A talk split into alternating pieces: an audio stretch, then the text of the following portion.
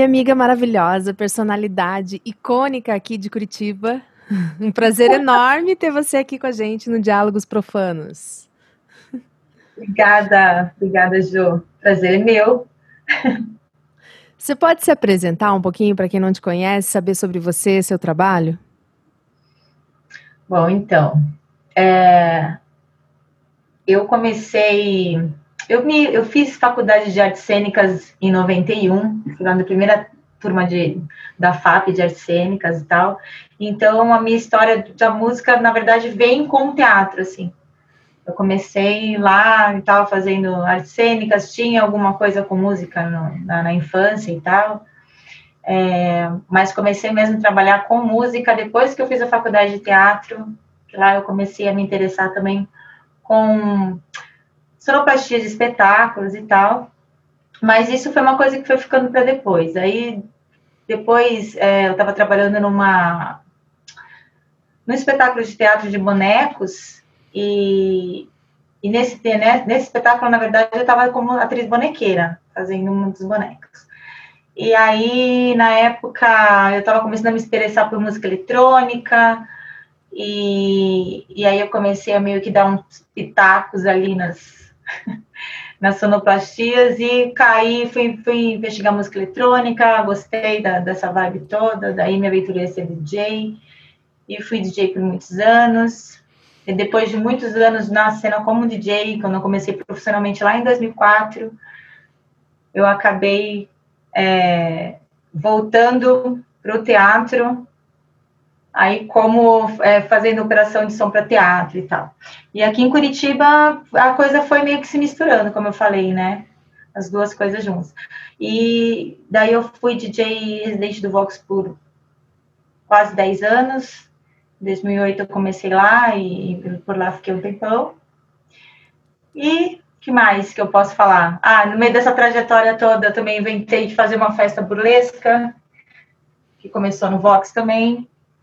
E começou sendo chamava Vox Burlesque, depois ela se foi rebatizada de Cabarelli e já foram aí três edições da festa que é uma festa bem bacana, que mistura música, teatro, burlesco, é, um pouco de circo, ah, mas mais ou menos por aí. A minha história de Curitiba. Quando você começou a tocar, você começou lá em Santos ainda? Eu comecei como lá DJ? em como DJ lá em Santos. É. E, como que você aprendeu a tocar, assim? Porque ser DJ tem, sempre tem essa coisa, né, de, da questão de ter o equipamento em casa para poder treinar e tudo mais. Como é que você começou, teve essa oportunidade de ter um equipamento e... Ah, eu comecei a aprender com os meninos lá em Santos, que eram meus amigos DJs que já tocavam há um tempo. Eu comecei a aprender com eles. Aí foi uma comecei a juntar dinheiro para comprar meu equipamento, porque eu treinava na casa de um dos meninos. E aí depois fiz um cursinho de DJ também. E tive que comprar meu equipamento, era meu CDJ 100 na época, aquelas primeirinhas assim. Treinava bastante, ficava tipo seis, seis, sete horas treinando em casa. Fiquei nessas assim, daí até começar a tocar nos, nos clubes, umas casas lá em, em Santos. Aí eu vim para cá em 2008. Fiquei em Santos, comecei profissionalmente em Santos em 2004 e vim para cá em 2008, aí continuei a jornada aqui. Então, como DJ, você toca quantos anos? Desde 2000, profissionalmente desde 2004. Eu comecei em 2002. É pedrada aí, mais de 20 anos já. De história, de balada, de, de entendendo essa cena toda que está acontecendo, né? E qual que é o teu estilo de música? Qual que é a tua pesquisa sonora? Caramba, meu, é muito eclética. Isso aí, é, eu escuto muita música desde criança, assim. Minha, meu pai sempre ouviu muita música, meu pai sempre me incentivou muito. Não sei se ele foi locutor de rádio bastante tempo na cidade, quando ele era mais jovem lá em Porto Velho. E então, então a gente sempre ouviu muita música e sempre músicas diferentes, né? Vertentes, estilos diferentes. É, o meu lance com a música eletrônica foi bem, começou em 2000 por aí, nos anos 2000 que eu comecei a ouvir, comecei a ouvir mais música eletrônica, daí era uma coisa mais, eu ouvia muito, bastante pro, é, música progressiva, é, eletro, eu nunca me prendi muito no estilo, não. Quando eu comecei a tocar música eletrônica mesmo, eu tocava eletro. Quando comecei a tocar nos clubes, né? As pistas mesmo. Mas nunca me prendi muito. No Vox mesmo já era uma balada que tocava anos 80, então eu comecei a misturar muitas coisas, assim. Os pops dos anos 80, junto com, as músicas, com a música eletrônica, eu ia mixando e tal. Então, não tenho, assim, uma ah, gosto também muito, também gosto muito de música black, ouvia muito nos anos 90, então estudo tudo. E você toca com, com que equipamentos hoje em dia? É vinil, é computador, controladora? Então, eu tocava, cheguei a tocar com vinil quando eu comecei. Ainda tem uma MK aqui, mas ela mais para ouvir em casa. Tem o trabalho com a Fenda Profana, que a gente usa, né, para fazer os scratches. Eu estou voltando a usar. Comecei agora, eu comprei uma controladora porque eu sempre tive CDJs. Mudando, tive alguns e tal. E aí agora recentemente eu troquei os meus CDJs e meu mixer por uma controladora, porque eu acho que agora que a gente está meio que entrando nessa coisa de live também, bom, foi ficando mais fácil para fazer essas coisas. Assim, você tem um, um, equipamento mais moderno, que é só plugar e pronto. É a primeira vez que eu estou usando software, eu nunca discotequei com software. Estou curtindo, foi meio estranho no começo, mas é bacana também, porque a gente tem mais liberdade para fazer outras coisas ao vivo, mexendo com, os, com vários é, recursos que tem, né, essas controladoras hoje. Então, tô aí, tô desvendando o bichinho ainda, ele é meio novo. E você tem produzido eventos online ou participado e tocado? Olha, eu participei de três eventos online, dois foram da, da, do, da Live Profana, Profana. Né? Uhum. É, também da Kings, da Kings of the Night. Vai ter um, agora, dia 22, vou participar de uma outra live também, é, para um pessoal, uma festa de encerramento de um grupo de, de teatro de bonecos também aqui de Curitiba.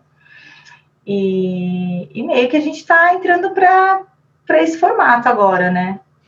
Eu tô achando legal até, para falar bem a verdade, assim, claro que dá uma vontade de pista, né? Poxa, depois de um ano aí, um ano sem pegar uma pistinha e tal, eu que achava que, ah, agora eu tô meio, ah, acho que agora, né, sei lá, pista de vez em quando só, não sei se eu tô mais naquela pira de pista. Mentira! Depois de um ano a pessoa tá aqui já se rasgando, louca para tocar uma pista. A gente sabe que vai demorar. então, mas assim, eu tô. É, eu fiquei muito. É, desse tempo de pandemia, eu fiquei meio ausente, assim, sabe, dessas coisas. Eu fui, entrei por outros lados, comecei a estudar outras coisas. E mas agora me deu muita vontade, assim, dois meses para cá, começou a me dar um tico de novo de querer fazer umas lives, menina, que você não tem noção. Eu amo, adoro, o melhor som que pode ouvir é você tocando. E você... É, eu não estou acompanhando muito o que está acontecendo, assim, nesse quesito de festas e baladas online. Tem acontecido bastante coisa? Você está sabendo de, dessa movimentação, como é que tem sido? Então, eu sei que estão rolando umas festinhas, né? Eu não tô, para falar bem, sendo bem sincera, eu não tenho acompanhado muito, assim, mas eu sei que tem, tem um pessoal que faz live toda sexta-feira, um amigo meu, inclusive, que tá, faz bastante tempo, Maurício, ele estava fazendo, e sei que tem um pessoal que se reúne para fazer essas lives, assim, né? É uma, é uma tendência agora, né? E você acha que rola dinheiro, cachê nessas, nesse tipo de evento online? Olha, eu acho que depende muito, né, do formato aí do evento. Quando as pessoas fazem algum lance com bilheteria, né, de repente alguma coisa meio que você tem um racha ali, né, a bilheteria com o pessoal e tal. No meu caso, eu trabalhei das duas formas, né? E esse próximo que me chamaram também, essa próxima live que me chamaram também já tem um, já um cachê fechado, né? É, que é uma coisa, né, cara, que se você for ver, é, é talvez aí que, que tem um, um, problema, né, maior aí com relação a como que a galera vai ganhar dinheiro, né? Como que começa a remunerar é, de uma é. forma que seja vantajoso para os DJs, tá. para os promotores, né? Porque tem que haver uma adaptação da coisa e ao mesmo tempo eu acho que a internet está um pouco saturada, né? Sim. Eu participei só de pouquíssimos eventos online, assim, também, editar numa festa online, assim, como espectadora, sabe? De ver os DJs tocando, foi muito pouco que eu participei. Mas é, para quem toca também tem toda uma adaptação, né? Igual você estava falando, tecnológica mesmo, né? Que vai um tempo para se adaptar. Que louca nas primeiras, né? Que louca! eu tinha muito medo, muito medo mesmo. Agora já fiquei numa, numa boa, mas eu tinha muito medo de, de acontecer alguma coisa, de cair na internet, como você falou. É tudo muito novo pra gente, assim. Agora acho que não, né? O pessoal já tá mais, já se adequou mais. Mas no começo, eu sempre fico com frio na barriga. Igual se fosse com o público na frente fisicamente? Não, eu acho pior. Pior? Eu acho pior. Depois que vai, não, né? Mas assim, essa, esse começo, assim, eu acho, eu acho pior. E o que, que você acha dessas plataformas tipo Zoom, é, tem o Google Meet, Jitsi? É, você acha que elas estão é, é, oferecendo estrutura o suficiente para comportar esse tipo de evento? Tecnológica mesmo? Olha, eu não sei, eu nunca tive nenhum problema, assim, na verdade, de conexão, essas coisas assim de cair ou tal. De qualidade tive... sonora, de. Qualidade. De, é, é. De, de opção de configuração também da plataforma, né? É, eu acho que podia. Eu não. Assim, o que eu conheço, as que eu conheço, as que eu já usei, foram a Zoom mesmo, a Zoom Meeting e o Google Meeting e o Simpla, né? Que foram as plataformas que a gente que eu que eu usei para isso. Eu não tive problema, assim, quer dizer, tive um probleminha no começo para acertar som, né, e tal, microfone, essas coisas. Mas acho que, eu acho que é legal, acho que não, vejo nenhum problema, assim, não. Você disse, assim, de repente, de eles oferecerem mais recursos. É. Poderia também, né? Poderia. eu acho que envolve todo um, um uma evolução tecnológica também para comportar os eventos, né? Que de um ano para o outro teve que ter um investimento em tecnologia, né? Das próprias empresas, né? Da, do próprio Google e, e, tudo mais, porque é muita transmissão de dados simultâneo, né? Para muita gente e também precisa ser pensado normas, né? De regulamentar isso, de enfim remunerar também as pessoas envolvidas e acho que estão atravessando um processo aí de adaptação nisso. Você é. enxerga dentro desse universo, assim, você consegue enxergar alguma saída, assim, para um futuro próximo? Olha, eu acho que a gente está muito engatinhando ainda, né, em relação a todas essas te tecnologias aqui, falando como brasileira e tal, como uma pessoa que eu mesma nunca, me, nunca assim, é, me preocupei muito em ter esse acesso a essas coisas, assim, nunca me vi numa realidade dessa. Eu nunca imaginei, é real, que a gente pudesse passar por algo assim. Uhum. Né? E a gente sabe que a gente aqui tem uma estrutura bem mais precária do que outros países, enfim. Acredito que para muita gente esteja já a galera já, já estava mais habituado ou tem mais recursos mesmo de tudo, né, para poder usufruir. Eu acho que a gente ainda vai ficar um tempo aí meio que tendo que se adaptar mesmo, né? Atrás de recursos para melhorar, enfim. Eu acho que para a gente ainda a coisa ainda é um pouco mais complicada. E antes de tudo, você também já foi dona de bar, né? Conta um pouquinho sobre como é que era o teu bar. Ah, é, né? Então, eu tive o On Lounge Café, que era um, um pubzinho ali na, no São Francisco. E lá eu conheci muitos artistas, era um, era um lugar muito legal, era um ponto muito bacana. E, inclusive, te vi lá, né, Jô, tocar uma vez. Sim, você convidou então, eu e a Léo, né? Então, é, lá passaram, teve, rolaram eventos bem legais, né? O Sol Salva também foi lá, enfim, era muito legal.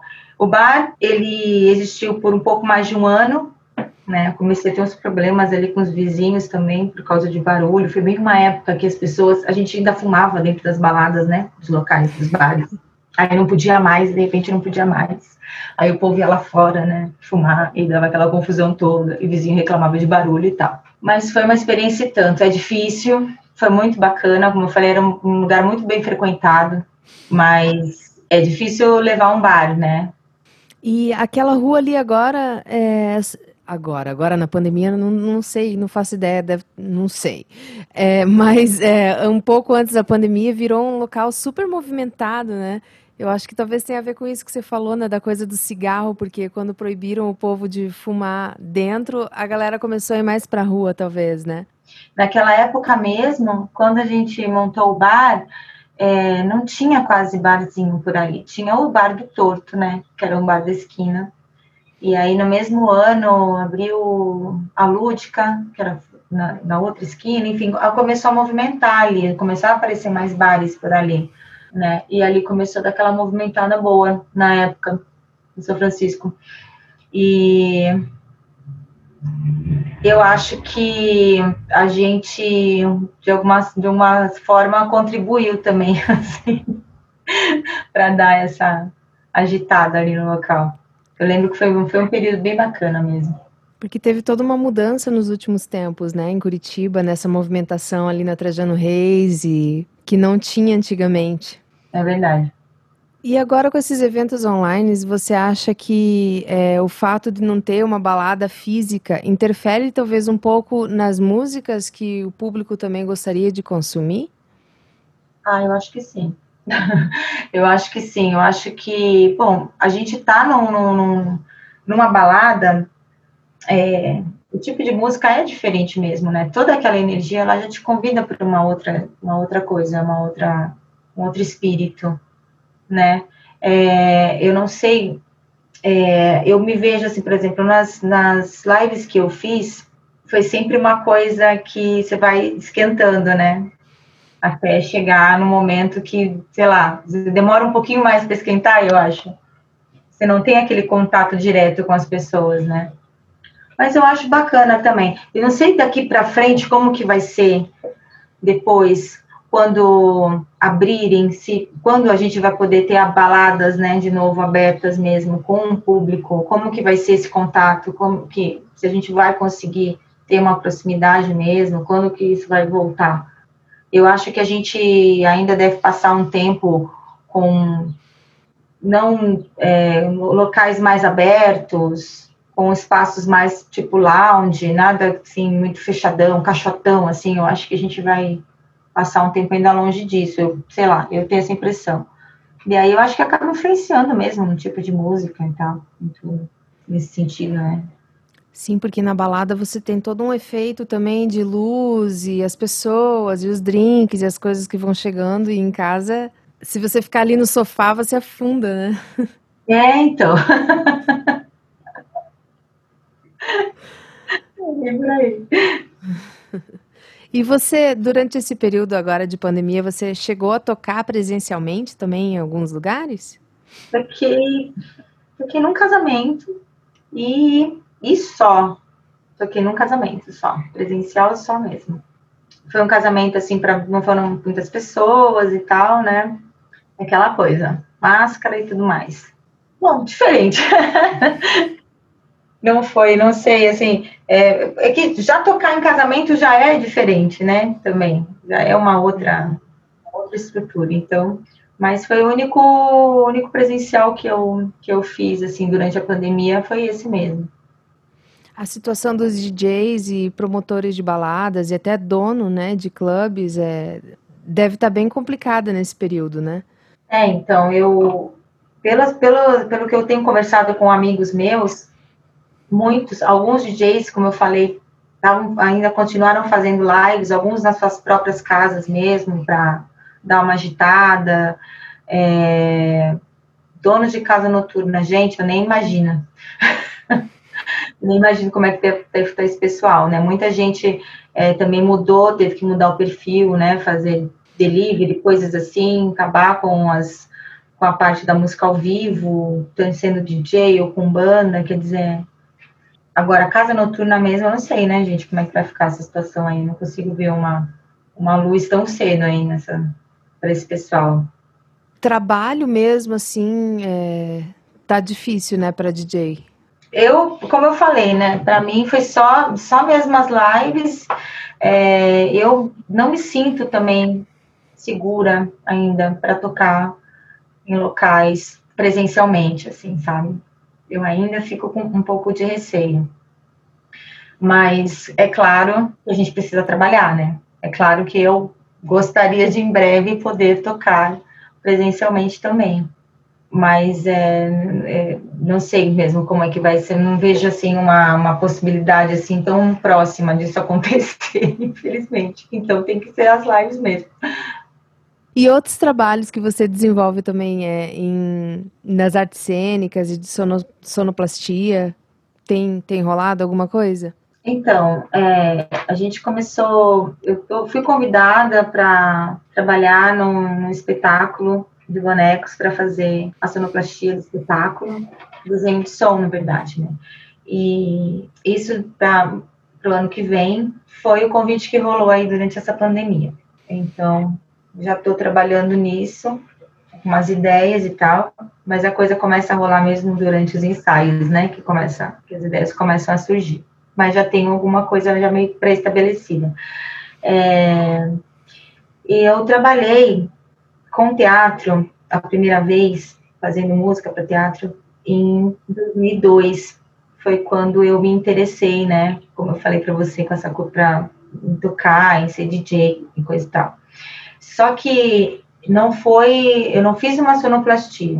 Então, assim, tinha, existia uma sonoplastia já pronta e eu fazia interferências com outros equipamentos na hora, entendeu? Então, era uma coisa, era ao vivo, então eu fazia as interferências com ruídos, usando os pads da vida e, e outras coisas é, para fazer, para trabalhar é, na hora, assim, né, no, no, espetáculo. Eu trabalhei dessa forma em dois espetáculos de bonecos, a Alice e o Rato. É, isso, um em 2002 e outro recentemente, mais ou menos recente, né, em 2015, que a gente ficou 2015 e 2016, a gente, eu fiquei trabalhando com, com o pessoal da Pivete Companhia de Artes. E agora, esse ano, então, trabalhando num outro espetáculo com uma adaptação de um livro do José Saramago, uma trilha mais incidental, assim, também. Vou colocar um, botar um eletrônico junto. Esse que você está fazendo agora? Esse que eu estou fazendo agora. E ele vai ser presencial? Então, sim, precis, pre, esperamos que sim, né? Para o ano que vem. Então. Ah, para 2022 ainda. É para 2022. Os ensaios começam no primeiro semestre e a ideia é a gente fazer a apresentação no segundo semestre de 2022. Esse ano a gente não. Não, ainda não. Então ainda vai, vai um tempo. Mas as, a, a, os ensaios vão ser feitos virtuais? Qual que é a ideia dessa organização? Então, a, ideia é presencial também. Ah, tudo presencial. Presencial. Tem que rolar, gente. A gente tem que saber até lá. Teve né? Mas gente que é. fez, né, agora no, no, resolvendo as coisas do Aldir Blanc e tal, mas acho que todo mundo testou, fizeram mil medidas de protocolos de segurança. É, eu, eu escrevi minha, a minha festa, né, a Cabarelli, para o edital, eu não sei se vai rolar, não sei o resultado ainda, e era para fazer tudo online. Então, já está com todo esquema na cabeça também, né, de ter que fazer essa, essa adaptação, né? São vários artistas, então horário marcado para cada um poder ir lá fazer sua parte. Isso aí. Porque no palco, se não me engano, só podem três pessoas em cima do palco. Então, tem a pessoa que está filmando lá, né, para fazer transmissão, seria nesse formato. O que eu estou muito afim de fazer, de uma forma ou de outra, entendeu? Essa esse lance de eu ter escrito o projeto para o edital me deu vontade de fazer a coisa com sem grana. Como... Daquele jeito. Mas eu fiquei encantada, assim, no, no, com, com a ideia de, de ver a coisa pronta, de imaginar, sabe, como, como vai ser esse formato de evento, né? Que em cima de um, de um, de um palco, pessoa, as pessoas se apresentando e tal, e para mim é uma coisa que, é lógico, a gente sabe, já está rolando, já está acontecendo, as pessoas estão fazendo, mas eu poder participar de um evento grande nesse formato, eu acho muito legal, com essa movimentação toda. Então, fala um pouquinho sobre a Cabarelli, como que é esse evento que você está produzindo, quer produzir, né? É, então, esse, esse evento começou em 2012, se não me engano, foi a primeira, primeira edição da festa. Ah, ele é, uma, é um evento inspirado no Vaudeville, nos music halls, né? Que tem sempre tem a música de fundo, sempre tem alguma coisa, uma, uma banda, né? Eu trabalho também com os DJs, enfim. E vão rolando intervenções artísticas no meio dessa, desse evento, né? Então, eu sempre procurei colocar alguma coisa de circo, como tecido, lira, algo assim. É, também as apresentações burlescas, apresentações de dança. Então, é meio é uma festa muito bonita, assim.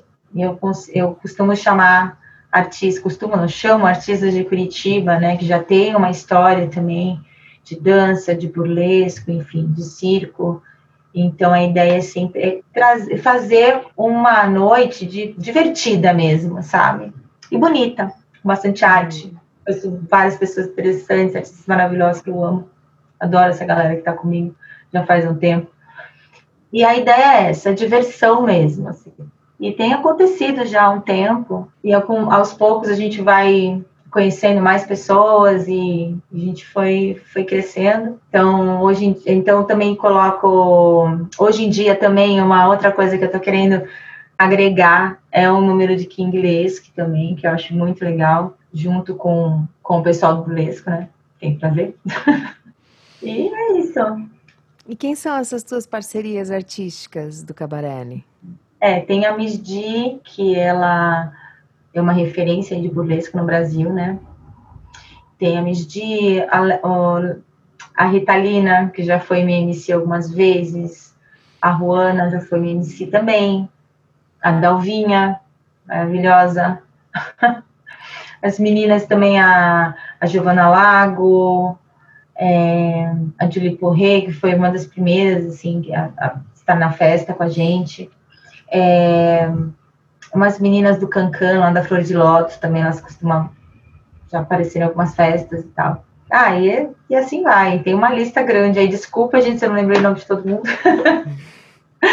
Mas tem bastante gente aí bacana, viu? Bastante gente legal. E tirando o Cabarelli, você tem é, algum outro plano? Tem a fenda profana, né? Sim, que estamos inclusive paradas por causa da, da pandemia, né? Que a gente vai ter que resolver de alguma forma. É.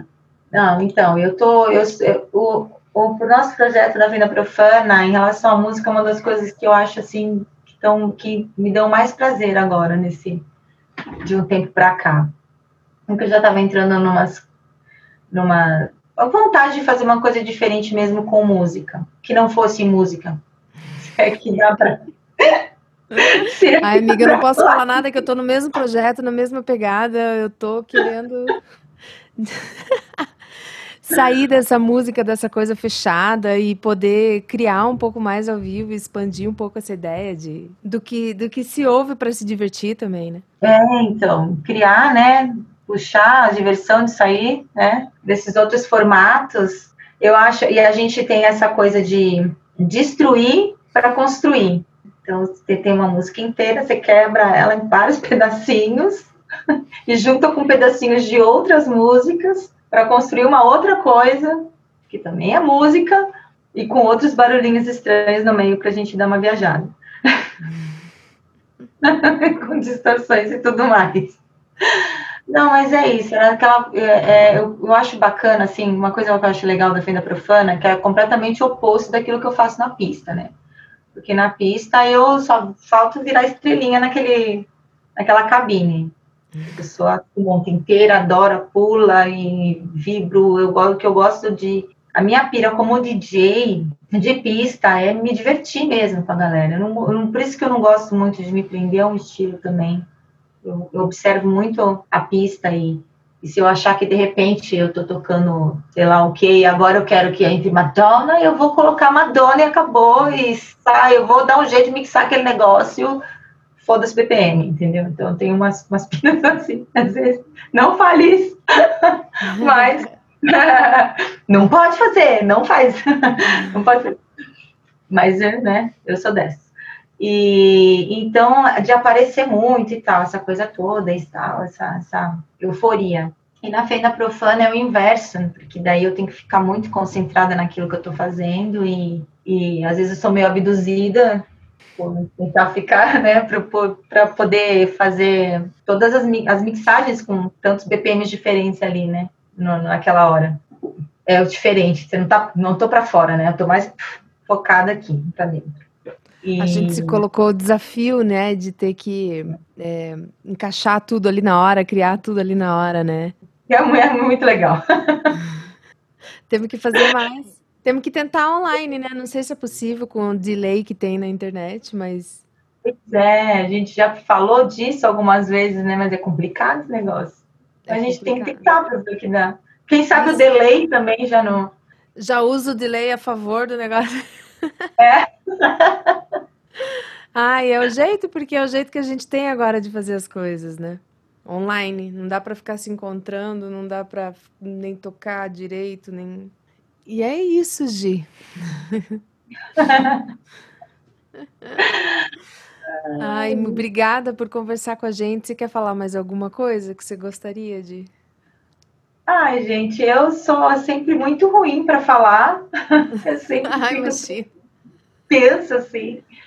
Isso é uma coisa que um dia na minha vida supero. Eu comecei a fazer teatro para fazer, para me ajudar com a timidez. No final das contas, eu não sou mais tímida, mas ainda fico muito tensa nessas horas, assim, engraçado. Uma hora eu. Mas sei lá, gente, se. Eu agradeço, agradeço a oportunidade, agradeço por ter me chamado para conversar, para trocar essa ideia. E espero que isso passe né? Que as pessoas tenham consciência de fazer sua parte, para que a gente possa sair da nossa bolha, porque eu, eu confesso que eu até estava felizinha na bolha no começo, só que agora já deu, pra, né? Já deu, né, gente? Já deu. tá na hora chega. de a gente chega, né? Então é isso. Acho que se todo mundo aí, né, colaborar e tal e botar a cabeça no lugar, fazer as coisas direito, se cuidar, estar tá cuidando do outro também, enfim, tudo isso que a gente já sabe, mas é isso. Espero que a gente consiga passar aí, pelo menos no ano que vem, até o final, até o final desse ano, a gente conseguir retomando nossas coisas e tal, nossa vida presencial, poder dar abraço no coleguinha. Vai ser muito bom. Nossa, amém. Tomara. Vamos aí ficar na expectativa da nossa vacina. Mas é isso, Gi. Então, muito obrigada novamente. Um beijo grande para você Não. e vamos conversando aí. Valeu, João. Um beijo. Tchau. Tchau.